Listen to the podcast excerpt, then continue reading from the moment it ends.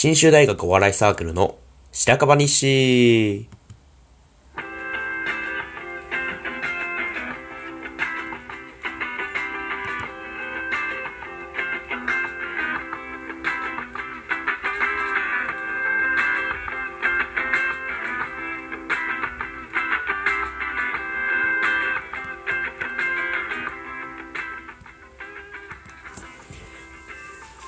新州大学お笑いサークルの白樺が日常のためになる情報をお届けするラジオです。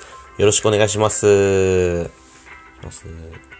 いやー、久しぶりのラジオ更新ですね、これ。多分、2ヶ月とかかな。2ヶ月とかそんなんじゃない前のラジオ撮ったのは。まずね、あの、簡単にラジオの紹介をしようかなと思うんですけど、あのー、新州大学にはね、お笑いサークルがありましてね、白樺と言うんですけど、その我々白樺が、あの、活動のね、一つとしているのが、このラジオ収録なんですよ。白樺日誌というタイトルでね、20本くらい撮ったのかな？うーん、多分探せば、過去のやつもたくさん出てくると思うので、皆さんぜひ聞いてみてください。過去のやつも。それでですね、まあその普段はね、あのー僕と全然関係ない二人組でラジオ撮ってるんですけど、今日は僕一人ということでね、うん。まあちょっと特別会ですね。僕自身もこのラジオするのはほぼ初めてなので、あの、勝手がわかりませんが、頑張っていきたいと思います。よろしくお願いします。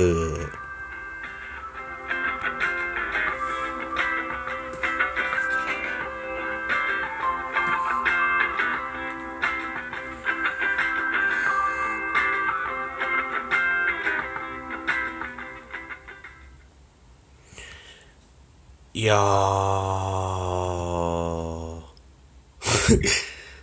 本当に勝手がわかんないな。あのー、なんでね、今回ね、ラジオ、あのー、一人で撮ることになったかと言いますとね、あの、まあ、もちろん、あのー、一年生にサークルの PR とか、それとそういうことしなきゃだね、みたいな話はサークルでもあったんですけどね、もちろん。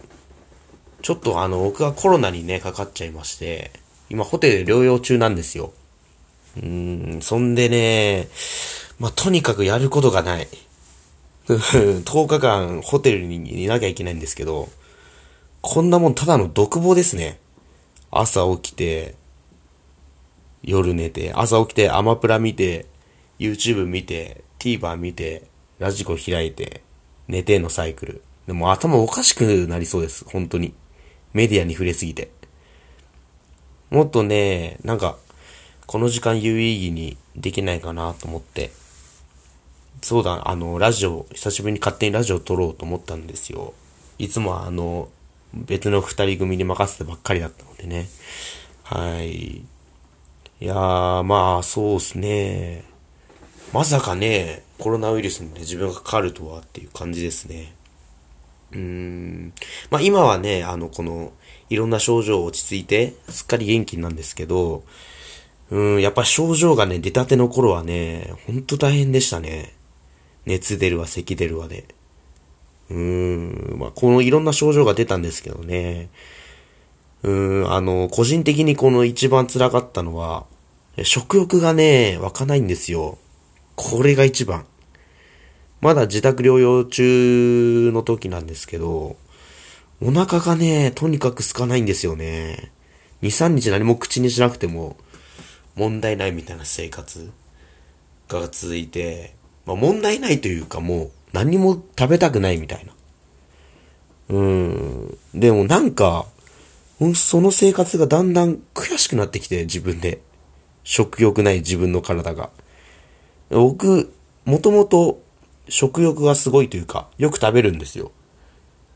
友達と焼肉行った時でも、大体僕が最後まで残ってるし、家族でも一番食べるやつみたいなポジションなんで、20年近くね。おばあちゃんとかにもあの、よく食べるって褒められて育ってるんですよ、僕は。うん、あの、小さい頃から、ドラえもんの道具一つ選ぶとしたら何みたいな話よくあるじゃないですか。僕はもうそれグルメテーブルかけ一本でずっとやってきたんで、今まで。うん。ああ、もしもボックスとかいうやつね、いいたけど、もしもボックスとかいう、いうやつとは二度と口聞かないようにしてましたね。もしもボックス選ぶやつとは。うん、いたな、そういうやつ。まあまあまあ、そんなんはいいんですけど、あの、もうとにかくね、あんなに飯好きって自分で言ってたのにね、言ってたくせに、コロナになったぐらいで、2、3日間何も食わなくても平気な体にちょっとがっかりしたんですよ。うん、とにかく悔しかった。で、本当は何も食べたくなかったんですけど、あのーちょっと自分の体をこの認めたくなくて、近くのコンビニでカップ焼きそばを買って食べたんですよ。あまりに悔しいから。もう悔しさ一本で済んでます。悔しさのみの行動です。本当に。そしたらもう忘れてたんですけど、あの、コロナってね、味覚もおかしくなるんですね。あの、口に入れたら信じられないくらいまずくて、あの、よく味がなくなるみたいな症状を聞くじゃないですか。コロナで。僕の場合なんか変な味になるっていう。聞いたことない。味覚は残ったまま変な味になるっていう感じで。だからその、いや、カップ焼きそばの色も相まって、ずっと根っこ食ってるみたいな感じに、食感。木の根っこをこう、柔らかくしたみたいな。木の根っこだけは柔らかくしちゃいけないと思って、思いましたね、その時。なんかそれも悔しくて、なカップ焼きそばっていつ、どこで食ってもうまいはずなのに、それが美味しいと感じられないなと思って、本当に人生終わったと思いましたね、その時は。そんで泣きながら、冷蔵庫からマヨネーズ出して、デロンデロンにかけて、もう一回食べたんですけど、まあ、ただ木の根っこが湿っただけで、一人でうわんうわん泣きました。うーん、あ、まあ今はね、あの味覚も戻ってね、あの、ホテルから届くお弁当を毎食食べてるんですけど、これはね、これもまたハプニングというか、味覚が嬉しい誤算なのかな。味覚がね、戻ったっていう、戻ったというかこれ戻りすぎたんですよ。コロナになる前より。ごご飯が美味しき、美味しく感じるようになって、白いご飯一つとっても、なんか濃いというか、なんかとにかくコロナの反動で味覚がビヨーンってこの、正常に戻りすぎた、正常を越しちゃったんですね。でも何、今、何食ってもうまい、最強の口を手に入れましたね、コロナで。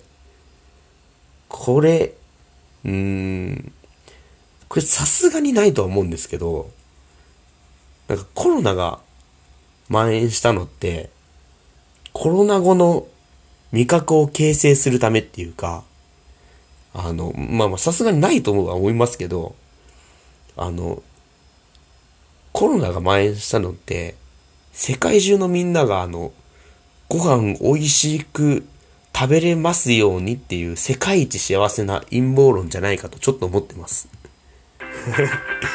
さすがにないけどね。